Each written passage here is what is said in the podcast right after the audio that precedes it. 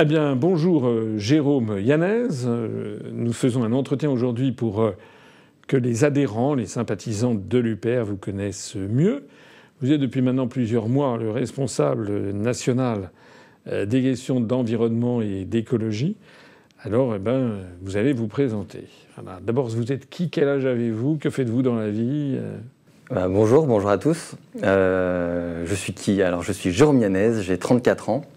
Je suis euh, professeur en collège, professeur de technologie dans un collège de, banlieue parisienne. Avec des élèves de quel âge euh? Avec des élèves de 10 à 15 ans, hein, de la 6e à la 3e. Ah oui, d'accord. Et euh, voilà, donc ça c'est pour mon métier. Je suis marié, j'ai deux enfants en bas âge, deux, garçons de 3 ans et 10 mois. Mhm. Et voilà, et donc je suis à l'UPR depuis 2014. Oui, donc vous êtes déjà un vieil adhérent, si j'ose dire, depuis plus de 5 ans. Merci de votre fidélité. Qu'est-ce qui vous a donné envie de vous intéresser aux questions d'écologie et d'environnement qui ne sont pas le cœur de votre métier professionnel? Je suis arrivé à l'écologie par mes études. J'ai fait des études scientifiques et une école d'ingénieur spécialisée dans la conception automobile. Et au cours de mes études, j'ai eu à étudier la voiture propre, alors que je mets entre guillemets. On avait beaucoup de projets autour de euh, voiture qui consomme moins, qui serait écologique. Et à mesure que je travaillais sur des projets de ce type-là, je me rendais compte que euh, finalement, euh, la voiture n'était pas, en tant que telle, un objet écologique. Et euh, à force de concevoir une voiture écologique, on finissait par retomber sur le vélo. Et de fil en aiguille, j'ai lu sur l'écologie. Je me suis intéressé à la question pétrolière, avec une perspective un peu d'ingénieur, puis à l'écologie au sens plus large. Donc c'est en fait un peu un, hobby à l'origine, un passe-temps. Vous n'étiez pas, n'avez pas fait d'études particulières. Je n'ai pas fait d'études en, matière d'écologie et j'ai aucune formation. Euh, on appelle ça les écologues, hein, les gens qui s'intéressent au, milieu, euh, au milieu vivant. Je euh, j'ai pas de formation de ce type-là, non. D'accord. Et donc ça fait combien de temps maintenant que vous y intéressez à ces questions? Ça va faire une bonne dizaine d'années, une quinzaine d'années. Et j'ai vu, j'ai eu l'occasion euh, de voir que vous étiez quand même assez calé sur un certain nombre de sujets, on va y revenir. Mais alors pourquoi vous avez adhéré à l'UPR Par écologie. Oui, mais pourquoi? Parce que ça témoigne d'une capacité d'analyse qui n'est pas si fréquente finalement, parce que traditionnellement, les gens qui s'intéressent à l'écologie, euh, bah, parfois ils ne s'investissent pas du tout en politique, d'abord, la, la, majorité, et s'ils s'y investissent, ils ont plutôt tendance à aller regarder du côté de EELV. Oui, en fait, je suis arrivé à l'UPR plutôt par des, hum, disons, des intellectuels de gauche, après des lectures comme euh, Frédéric Lordon, Emmanuel Todd, euh, François Ruffin même, qui avait publié un livre sur le protectionnisme. Donc euh, j'étais déjà prêt à l'idée de sortir de l'euro, à une critique très forte de l'Union européenne.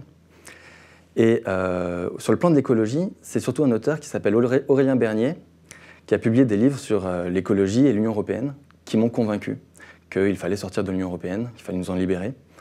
Et, euh, et donc j'ai fait votre rencontre un peu plus tard par des vidéos sur Internet, de façon assez classique. Euh, et euh, très rapidement, j'ai adhéré et j'ai milité pour l'UPR. Vous êtes plutôt de gauche d'origine, est-ce que je comprends? Oui, je suis vraiment. moi, je me définis comme un écologiste de gauche. D'accord. D'accord. Tendance simplicité volontaire, décroissance. Plutôt décroissance. Un peu. Est-ce que vous êtes d'accord avec le fait qu'il y a derrière le mot écologie des gens qui ont quand même des opinions diverses, y compris sur l'écologie d'ailleurs, et sur les solutions à apporter Vous en êtes parfaitement conscient. Très diverses, oui, oui. Vous l'avez noté, même au sein de l'UPR Au sein de l'UPR, oui, bien sûr. Euh, beaucoup de sensibilités sont représentées. Euh, et, même au-delà de l'UPR, il y avait vraiment des philosophies euh, d'écologie qui sont très différentes et opposées entre elles. Après, on peut parler, je je sais pas moi, des véganes, on peut parler des décroissants, on peut parler des adeptes de l'autonomie euh, et du, plutôt du, retrait euh, de, l'autosuffisance et d'avoir un jardin potager en autonomie. Voilà, il y a des, des manières d'aborder l'écologie très très variées. Donc vous suivez tout ça avec euh, le même intérêt? Vous-même, vous, vous êtes plutôt, plutôt filière décroissance, un peu ça, vivre avec plus de parcimonie? Oui, oui vraiment. Hmm. J'ai essayé d'entamer une démarche de simplicité volontaire avec plus ou moins de bonheur. Hein, c'est difficile hein, quand on a quand on n'est pas le seul à décider dans son foyer, qu'on a des qu'on vit dans un milieu. C'est quoi, par exemple, que vous avez fait comme simplicité volontaire? Oh, c'est des choses assez simples. Hein. C'est euh, ne, pas renouveler un matériel euh, informatique euh, qui est encore fonctionnel, même s'il est ancien et qui pose quelques petits soucis. c'est essayer de ne pas avoir de voiture et d'utiliser le plus fréquemment possible la bicyclette, ce genre de choses. Et c'est facile à tenir ou pas? Oui, on trouve les habitudes. C'est très difficile de faire tout. Mais euh, chacun d'entre nous a quelques, facilités sur certains domaines, oui. Alors moi, je voulais dire, euh, j'en profite pour dire à, tous ceux et tous ceux qui nous, suivent que donc Jérôme euh, anime une petite structure qui se développe, qu'il a d'ailleurs transmis des documents qu'on va bientôt publier sur notamment le pic pétrolier, sur un autre sur la question sur lequel on va revenir de des bouleversements climatiques, hein, donc, euh, qui fait débat, y compris au sein de, de, l'UPR. Donc ce, qui est, ce que j'ai remarqué avec euh, Jérôme, qui n'est pas seul, hein, vous avez combien de personnes maintenant qui travaillent dans la petite structure euh On a une petite dizaine de personnes qui ont un investissement plus ou moins régulier. Voilà, une petite dizaine de personnes d'adhérents UPR qui se sont investis dans les questions de réflexion écologique et donc qui vont déboucher dans les semaines qui viennent par la publication d'un certain nombre de documents, un peu comme le fait euh, notamment en matière d'éducation, euh, Anne Limoges et la structure sur les questions d'éducation, euh, comme le fait aussi Sophie Husson sur les questions juridiques, etc. etc. moi, ce que je voulais dire, c'est que je l'ai félicité, donc je le dis publiquement. J'ai trouvé que les documents qui, étaient publiés, les articles, vous avez fait un article qui a été repris dans les alternatifs. Vous avez fait un article récemment aussi sur que nous avons publié sur le site euh, au moment de l'affaire de la signature du Mercosur, euh, je trouve que les articles que Jérôme fait sont très très bien écrits d'abord. C'est normal, il est professeur, mais enfin, il pourrait écrire plus ou moins bien. C'est très bien écrit, c'est très très clair, c'est très concis et extrêmement structuré. Et ça, c'est quelque chose que, j'apprécie particulièrement. Et puis en plus, c'est vraiment très UPR. En gros, est-ce que, vous l'avez dit vous-même, on peut résumer finalement euh, toute la pensée sur le fait que, voilà, construction européenne, et écologie, c'est antinomique. Les constructions européennes, vous avez écrit dans je ne sais plus quel document euh, cette structure, euh, comment vous l'avez appelée, commerciale J'ai appelé l'Union européenne euh, une des organisations les plus marchandes, les plus mercantiles et les plus productivistes de l'histoire de l'humanité, en fait. Ce qui est vrai, c'est vrai. Ce que j'avais montré il y a plusieurs années en lisant les articles des traités. Dans l'article 38, qui fixe la politique agricole commune, l'objectif de la politique agricole commune, en premier point, c'est d'augmenter euh, la productivité de, de, l'agriculture. Donc c'est, incroyable. C'est délirant. On est d'accord. Est-ce que euh, les gens autour de vous que vous connaissez, qui vous avez certainement des amis qui sont de, nature écolo, etc. Est-ce qu'ils sont, est-ce qu'ils sont tous sensibles à ce discours qui est le nôtre, que vous défendez avec brio au sein du Père ou bien est-ce qu'ils y sont hostiles Et s'ils sont hostiles, quelles sont les réponses qu'ils font quand, par exemple, ils disent non, il faut rester dans l'Union européenne, etc. Je pense qu'il y a des degrés de conséquences chez les écologistes. Il y a des écologistes qui sont assez inconséquents et qui ont un vote assez léger et badin, qui vont par exemple voter pour Europe Écologie Les Verts sans trop savoir ce qu'il y a derrière, en fait, sans avoir lu aucun programme, euh, de façon euh, superficielle, en fait. Spontanée. Euh, organisé par les médias. Quoi. Ah bah si on est vert, on aime Jadot, donc je vote Jadot et je vote pour les verts. Voilà, sans aller plus loin. Et ce que j'observe, c'est que le plus les écologistes sont politisés et le plus ils s'intéressent de près aux questions écologiques au niveau euh, politique, le plus ils ont tendance à être critiques de l'Union européenne. Alors rarement à souhaiter le Frexit, mais être critique d'une façon très virulente, beaucoup, oui. Et pourquoi ils ne franchissent pas le pas du, Frexit? C'est quoi, quoi le problème? Je dirais qu'il y a sans doute une dimension de d'internationalisme, de cet internationalisme de gauche qui consiste à, euh, ne pas aimer la frontière euh, et à vouloir une grande communauté humaine la plus large possible. Mais euh, je vois souvent de l'irénisme en fait dans, cette, dans, cette, dans ce point de vue. De l'irénisme, je ne sais pas si tout le monde connaît ce, nom assez choisi. Un manque de réalisme et une tendance à rêver. tendance à rêver. Et les écologistes en ce moment, sur l'affaire du nucléaire, ils sont tous contre. Ils sont tous pour les. Non, c'est très clivé. C'est clivé aussi Oui, oui c'est une question qui est très clivante, le, nucléaire. L'ensemble des questions énergétiques, il y a autant d'avis que de personnes sur les questions énergétiques. Hein. Chacun, chacun a son point de vue. Moi, dans ma campagne, j'ai une maison de campagne dans la, dans la Nièvre, dans un village qui n'est pas très loin. Le maire, euh, que j'avais d'ailleurs visité au moment de la recherche du parrainage et qui d'ailleurs ne m'avait pas accordé son parrainage, en revanche, il a accordé son parrainage à la construction d'éoliennes. Euh, qui maintenant défigure le, paysage, euh, qui, euh, j'y étais il y a quelques jours, ne tourne pas d'ailleurs. c'est quoi le bilan des éoliennes? Vous êtes convaincu par les éoliennes? C'est délicat. Quand on parle de l'éolien industriel, euh, c'est pas la même chose que de parler du petit éolien. Et l'éolien industriel, il y a certains pays qui l'ont beaucoup développé, comme le Danemark ou dans une moindre mesure l'Allemagne. Et en fait, ils en sont revenus. C'est-à-dire que on s'aperçoit que quand on investit dans, ces, dans ce type d'énergie renouvelable qui ne fonctionne pas toujours et a un côté fatal, c'est-à-dire qu'on ne peut pas décider quand est-ce qu'on veut produire, en fait, on ne peut pas retirer par ailleurs des capacités de production. Ça ne peut pas se substituer aux capacités existantes. Donc on a tendance en fait à les surajouter ce qui coûte très cher et ce qui finalement n'a pas un bilan euh, très, très bon. D'autant plus qu'avec le même argent, on peut imaginer d'autres choses à faire beaucoup plus pertinentes. Par exemple? Par exemple, euh, l'isolation des bâtiments euh, ou des changements au niveau de l'agriculture. Oui, moi j'y connais beaucoup moins que vous, mais dans tout ce que j'ai lu, j'ai toujours lu que la première, première ressource d'énergie à trouver facilement, c'est la, meilleure isolation des bâtiments.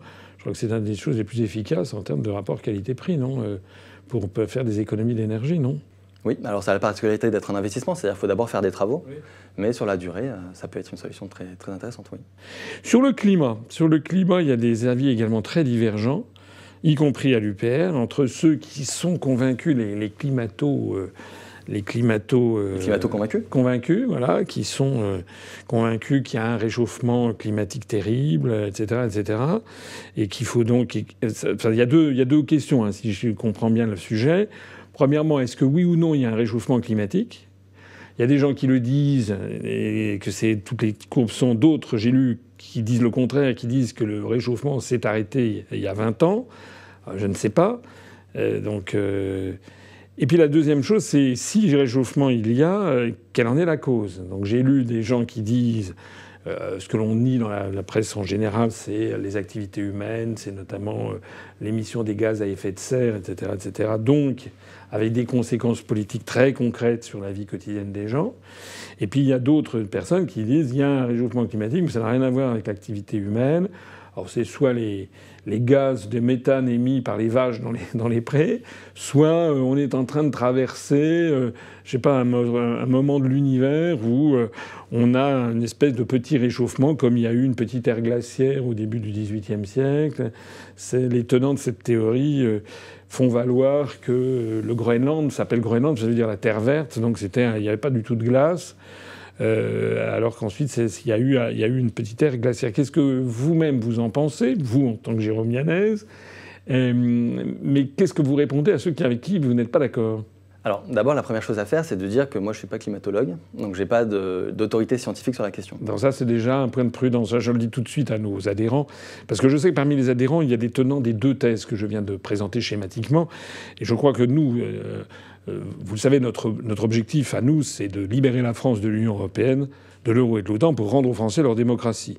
Là, on aborde des sujets qui sont des sujets très importants, mais qui sont quand même des sujets connexes et accessoires par rapport au sujet de, la, de recouvrer notre, notre, notre démocratie et nos choix, puisque les choix, on en a parlé, sont précontraints par l'Union européenne.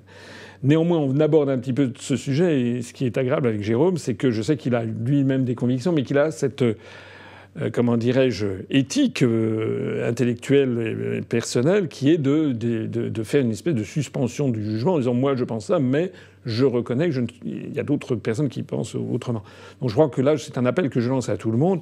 On doit tous faire preuve de cette prudence en reconnaissant que finalement on n'a pas toutes les cartes en main. Alors, ce point étant dit, alors moi, pour ma part, je suis un climato convaincu. C'est-à-dire que j'ai lu quelques livres sur le climat qui me font dire que euh, bah oui, euh, les modèles informatiques qui décrivent le climat pour les, décennies et les siècles à venir euh, ont des bases scientifiques solides et qu'il faut s'en inquiéter.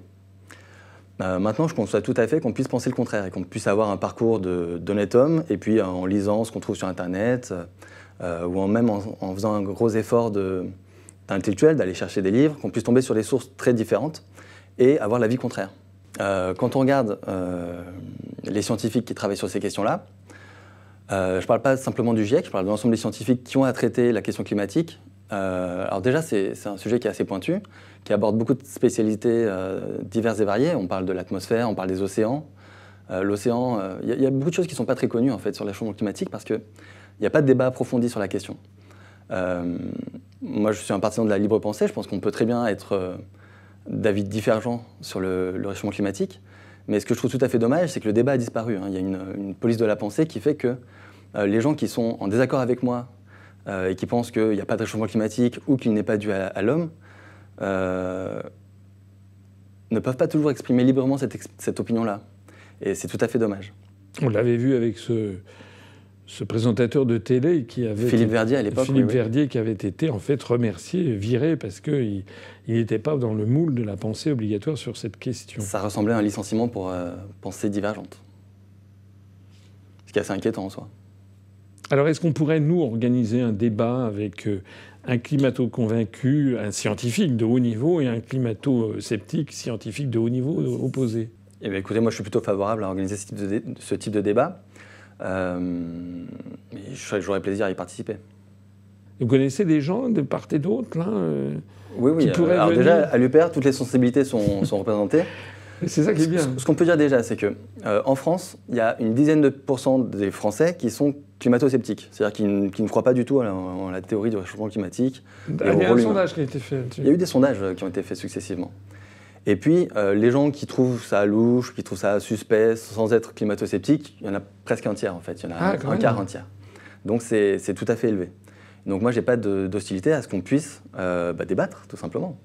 Alors ben moi je lance ici un appel. Si vous connaissez un des scientifiques de haut niveau euh, qui euh, sont d'accord pour venir débattre, et qui soient des deux côtés, hein, un climato, deux, un ou deux climato convaincus, mais des pointures, hein, et puis un ou deux climato sceptiques, eh bien euh, ça serait bien d'organiser ça. Revenons à l'Union européenne alors euh, sur l'hyperconsommation quand même. Quand vous dites autour de vous que la construction européenne favorise l'hyperconsommation, il n'y a pas quand même chez les gens, même chez les pro-européens, il n'y en a quand même pas qui se disent quelque part il a raison. euh, ils sont tous sur le mythe, on va faire une autre Europe, qui ci, qui ça, et ils ne veulent pas euh, admettre que le problème vient peut-être aussi de notre participation à la construction européenne. Écoutez, c'est très difficile de parler euh, d'Union européenne aux gens. Donc, Tout simplement, ça les ennuie. C'est vrai. Euh, et puis, euh, je crois que les gens ont quand même conscience que l'Union européenne, il y a quelque chose qui ne va pas. Quand on voit euh, le gigantisme agricole, quand on voit, euh, quand on voit euh, la présence des lobbies en Union européenne, euh, le fait qu'ils font en fait la loi et que euh, ça va rarement dans le sens de l'écologie, euh, il y a une critique qui est forte. Les gens s'en rendent compte. De là à militer politiquement contre l'Union européenne, ça c'est un combat qui n'attire pas les gens, Pour l'instant. pour l'instant.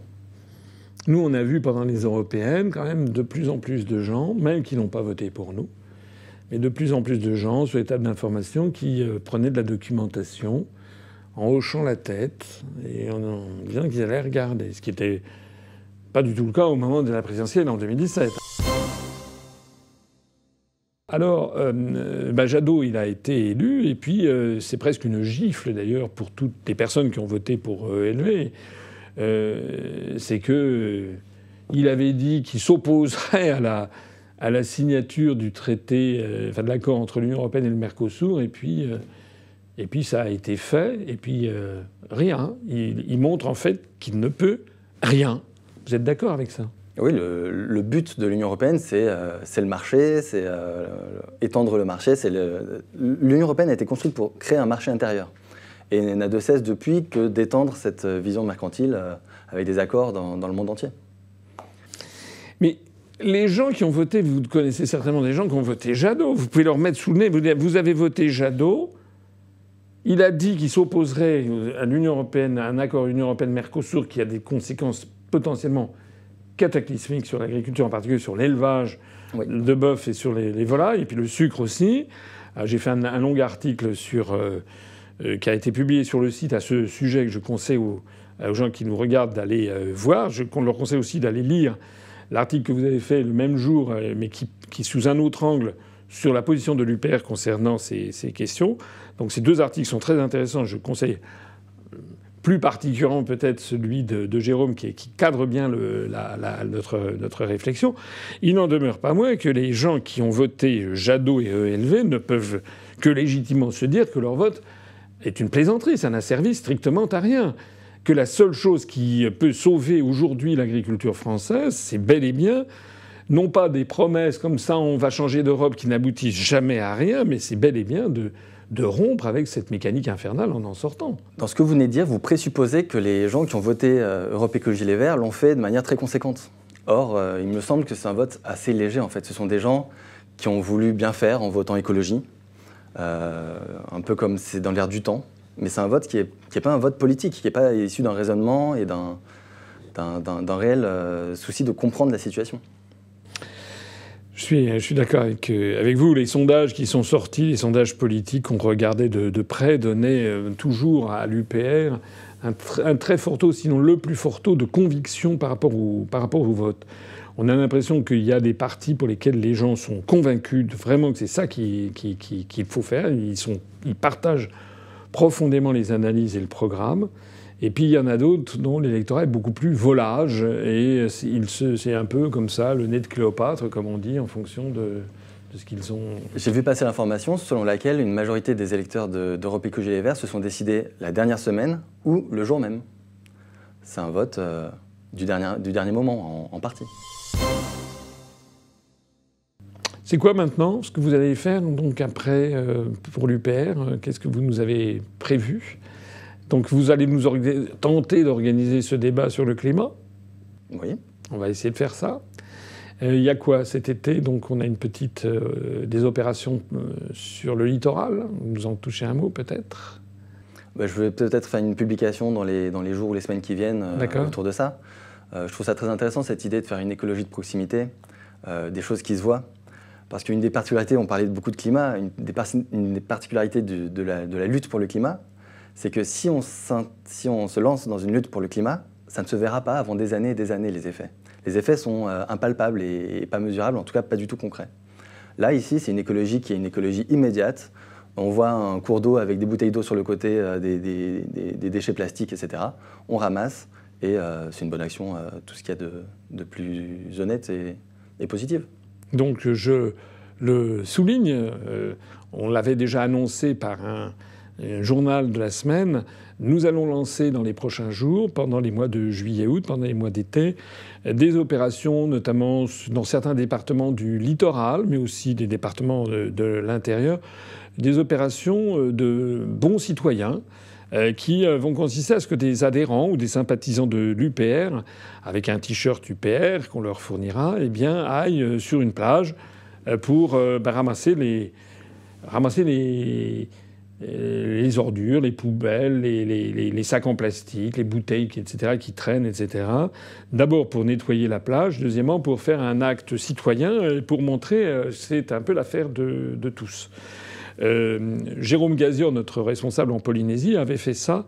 Euh, ça s'appelait aussi euh, le nettoyage des lagons, parce que malheureusement en Polynésie, il y a aussi dans certaines îles des lagons qui sont pollués.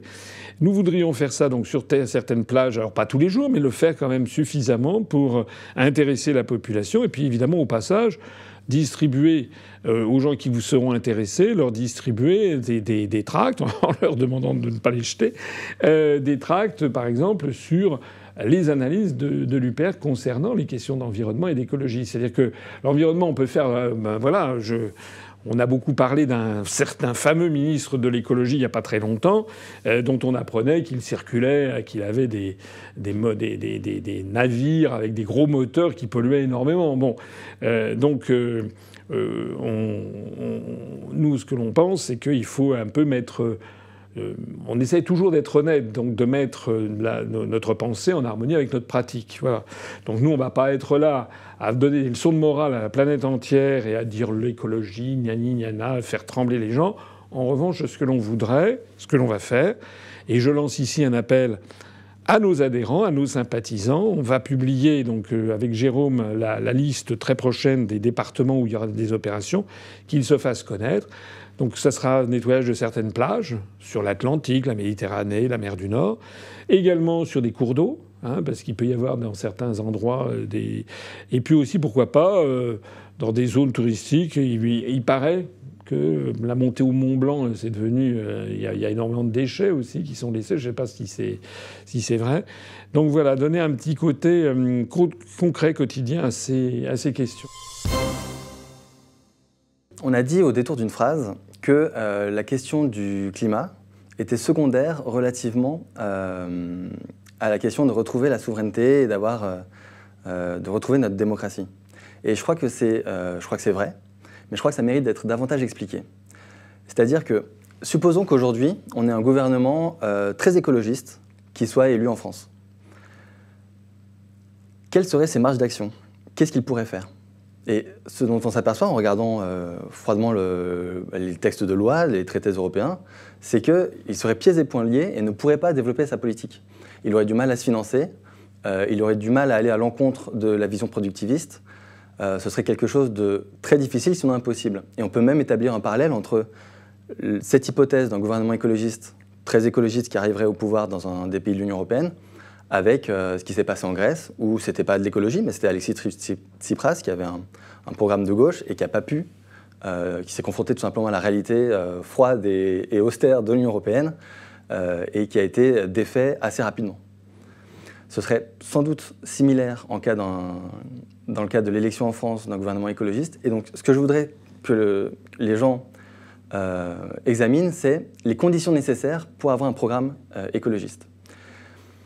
Et les conditions nécessaires sont bah, le fait de retrouver notre euh, souveraineté et de pouvoir décider par nous-mêmes sur l'ensemble des sujets qui sont concernés par l'écologie, qui sont très très nombreux, très très vastes et qui sont aujourd'hui entièrement euh, réglementés par des, lois européennes très étroites. Euh, bon, ce que vous venez de dire est quand même vraiment effectivement très très important, très essentiel.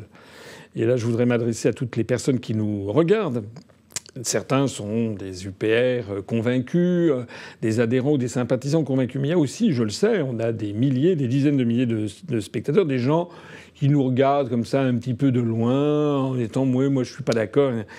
Ce que vient de dire Jérôme est extrêmement important. Hein. Je le répète, il l'a très bien dit, mais je me permets de le répéter. Si demain M. Jadot était élu président de la République, par exemple, il ne pourrait pas mettre en œuvre son programme. Parce que appartient, la France appartient à l'Union européenne. Et que très rapidement, il se heurterait au mur de la réalité des contraintes européennes, des contraintes de l'euro, des contraintes du rapport annuel des grandes orientations des politiques économiques, des contraintes du marché unique, des contraintes des accords internationaux qui ont été signés en notre nom par l'Union européenne, et il serait obligé de plier, de, de plier Hein, de mettre le genou à terre. C'est exactement, comme le dit Jérôme très justement, ce qui est arrivé à Tsipras. On peut à la limite euh, créditer peut-être, peut-être Alexis Tsipras en Grèce, peut-être d'une certaine bonne volonté à l'origine, mais très rapidement, il s'est rendu compte qu'il ne pouvait pas, il ne pouvait pas mettre en œuvre les politiques, les promesses qu'il avait faites du fait des contraintes européennes. Hein. Il est là, le, problème de fond, euh, il est très bien résumé ainsi. De la même façon d'ailleurs que si Mme Le Pen était élue demain, elle ne pourrait pas mettre en œuvre les promesses qu'elle a faites, de je ne sais pas quoi d'ailleurs, euh, sur les questions d'immigration. D'ailleurs, regardez Salvini. Salvini en Italie, alors il a, il a, fait, il a fait preuve de fermeté sur la politique, sur l'affaire de l'arrivée des migrants qui est illégale, euh, selon les lois italiennes, mais il n'a pas remis en cause en dépit des rodomontades. Il n'a pas remis en cause l'euro qui est en train de détruire l'Italie. Il n'a pas remis en cause la politique migratoire définie au niveau européen. Il y a eu des, des chamailleries, mais il ne l'a pas remise en cause. Et donc on voit bien que le problème, il est fondamentalement là. Hein. je pense que Jérôme l'a bien, bien résumé. J'aimerais qu'on aborde quand même un sujet, ah. c'est euh, notre programme écologiste. Oui. Euh, on vient de parler des conditions nécessaires et c'est très important que les conditions nécessaires soient toutes réunies pour qu'une fois élu, on puisse mettre en œuvre notre programme. Mais euh, j'aimerais insister sur le fait que nous avons un programme écologique. Euh, d'une part, il y a toute une série de sujets qui ne sont pas clivants, qui aujourd'hui peuvent être bloqués par l'Union européenne, sur lesquels on pourrait agir vite et fort. Maintenant, il y a d'autres... Quelques exemples. Bah, par exemple, euh, relancer, nationaliser la SNCF et relancer le train en ouvrant des lignes qui ont été fermées. Alors ça prendrait du temps parce qu'industriellement, euh, ça prend du temps, mais on pourrait euh, initier ça très rapidement. Euh, aujourd'hui, la SNCF est démantelée par l'article 106 du, TFUE, donc aujourd'hui, il n'y a rien à attendre de ce côté-là. Il n'y aura, jamais la possibilité de faire concurrence au système tout routier qu'on a aujourd'hui. Merci de rappeler déjà ce point. Encore une fois, Jérôme a raison, c'est notre programme depuis des années. Nous, on veut rétablir les services publics, renationaliser ou empêcher de privatiser euh, la SNCF, EDF, etc. Et il est vrai qu'actuellement, on est en train de démolir petit à petit la SNCF pour avoir des lignes hyper euh, concurrentielles, euh, des lignes que des TGV en gros, et puis tout le trafic de trains à, moyenne vitesse qui est en termes de bilan écologique est le meilleur qui soit, je pense, hein, euh, est en train d'être démantelé. Et au même moment, on promeut les, les, les, cars, les autocars Macron, euh, on promeut ce genre de situation. En même temps, d'ailleurs, on en parlait il y a quelques jours, j'ai fait un article il y a quelques jours là-dessus. Euh, là, on, on, va fermer, on a appris que par le ministère de l'Éducation nationale que 400 classes, 400 écoles, pardon, 400 écoles vont être fermées, vont fermer en zone rurale à la rentrée, ce qui fait quand même 4 par département en moyenne, puisqu'il y a une centaine de départements. Euh, lorsqu'on ferme des écoles en zone rurale, ça veut dire que les enfants, plutôt que d'être à quelques centaines de mètres de l'école, ils vont être obligés d'aller à une école qui sera à 10 km. Donc ça veut dire que d'une façon, que ce soit un bus scolaire ou que ce soit les parents qui emmènent les enfants matin, midi et soir, euh, enfin matin et soir, euh, vont les chercher, eh bien ça veut dire que le bilan euh, énergétique va, là aussi, on va vers plus de pollution environnementale. Donc on a une politique qui est en fait une politique sacrément hypocrite, puisque la démolition des services publics de même que le tout marchand va à l'encontre justement de cette parcimonie euh, que vous appelez de, vos voeux euh, pour la préservation de l'environnement. Oui. Euh, pour illustrer ce que vous venez de dire, je pense que la productivité fait disparaître la proximité dans, le cadre des services publics. C'est bien dit, c'est bien résumé. Autre chose? Merci Jérôme pour ce petit entretien. Euh, on va avoir donc Jérôme anime maintenant une structure euh, écologiste environnement. Si vous avez, si parmi vous il y a des gens qui ont envie de participer à cette structure, mais euh, quand je dis participer, c'est des bénévoles qui sont d'accord pour avoir un vrai travail et qui ont une une activité professionnelle qui va dans le sens de ces questions. N'hésitez pas à vous faire connaître. Hein. On a besoin de toutes les, de toutes les efforts. J'ai dit également, j'ai lancé ici plusieurs appels. Un appel à tous les adhérents et sympathisants qui veulent nous donner un petit coup de main pour l'opération Bon Citoyen que nous allons faire en juillet et août pour aller euh, de temps en temps à, plusieurs, hein, pas tout seul. Il y aura une petite escouade qui arrivera sur des plages pour aller ramasser et puis pour expliquer aux, aux, estivaliers, aux, aux, gens, leur parler un petit peu pourquoi ils font ça et qu'est-ce qui se cache derrière. Euh, on a également, je lance aussi un appel, si vous avez parmi vous, les gens qui connaissaient des vrais experts euh, vraiment reconnus sur les questions euh, de climatologie, est-ce qu'ils seraient d'accord pour venir débattre sur UPR TV Je dis bien débattre, hein, pas un monologue, parce que nous avons, nous avons des, euh, on a eu un ou deux grands experts du climat qui sont d'accord pour venir, mais à condition qu'ils ne puissent pas débattre avec les partisans de la thèse d'en face. Alors ça, ça ne nous paraît pas, pas, bien. Il faut au contraire que le citoyen puisse se faire son jugement en fonction des arguments des uns et des autres. Sur des sujets, par ailleurs, qui sont des sujets extrêmement techniques, et sur lesquels il n'est pas évident de se, de se prononcer. Euh, voilà. Et puis alors, dans les euh, semaines qui viennent, donc on va publier les premiers documents de cette structure sur l'environnement et l'écologie. Et puis alors également, vous allez commencer aussi à faire euh, une conférence hein, que l'on a enregistrée et que l'on va bientôt mettre en ligne.